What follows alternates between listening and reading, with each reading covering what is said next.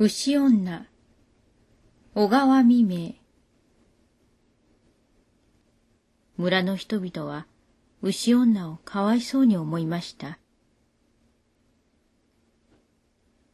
どんなに置いていった子供のことに心を取られたろうと、誰しも深く察して牛女を憐れまぬ者はなかったのであります。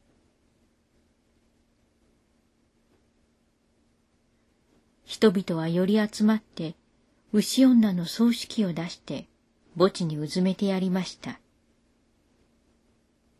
そして、後に残った子供をみんなが面倒を見て育ててやることになりました。子供はここのうちから賢のうちへという風に移り変わって、だんだん月日とともに大きくなっていったのであります。しかし、嬉しいこと、また悲しいことがあるにつけて、子供は死んだ母親を恋しく思いました。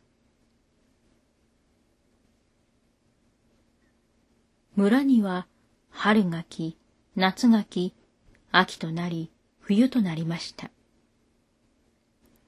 子供はだんだん死んだ母親を懐かしく思い、恋しく思うばかりでありました。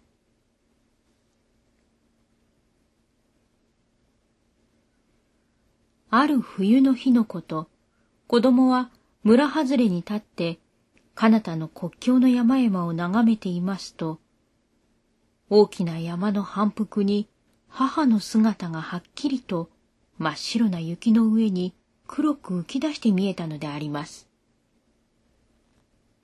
これを見ると子供はびっくりしました。けれど、このことを口に出して誰にも言いませんでした。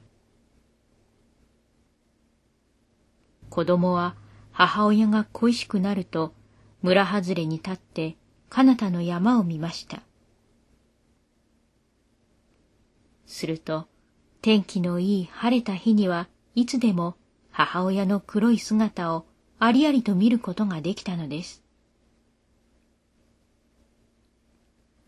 ちょうど母親は黙ってじっとこちらを見つめて我が子の身の上を見守っているように思われたのでありました。子供は口に出してそのことを言いませんでしたけれど、いつか村人はついにこれを見つけました。西の山に牛女が現れた、と言いふらしました。そしてみんな外に出て西の山を眺めたのであります。きっと子供のことを思ってあの山に現れたのだろう。とみんなは口々に言いました。子供らは天気のいい晩型には西の国境の山の方を見て、牛女牛女と口々に言ってその話で持ちきったのです。ところがいつしか春が来て雪が消えかかると、牛女の姿もだんだん薄くなっていって、全く雪が消えてしまう春の半ば頃になると、牛女の姿は見られなくなってしまったのです。しかし、冬となって雪が山に積もり、里に降る頃になると、西の山にまたしてもありありと牛女の黒い姿が現れました。村の人々や子供らは冬の間、牛女の噂で持ちきりました。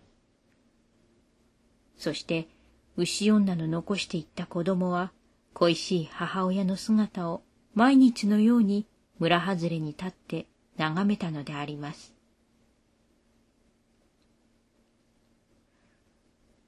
牛女がまた西の山に現れた。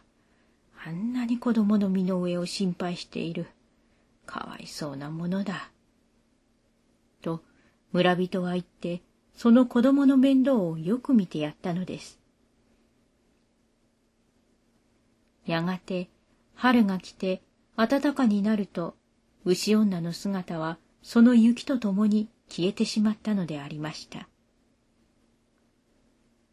こうして来る年も来る年も西の山に牛女の黒い姿は現れました。そのうちに子供は大きくなったものですから、この村からほど近い町のある評価へ奉公させられることになったのであります。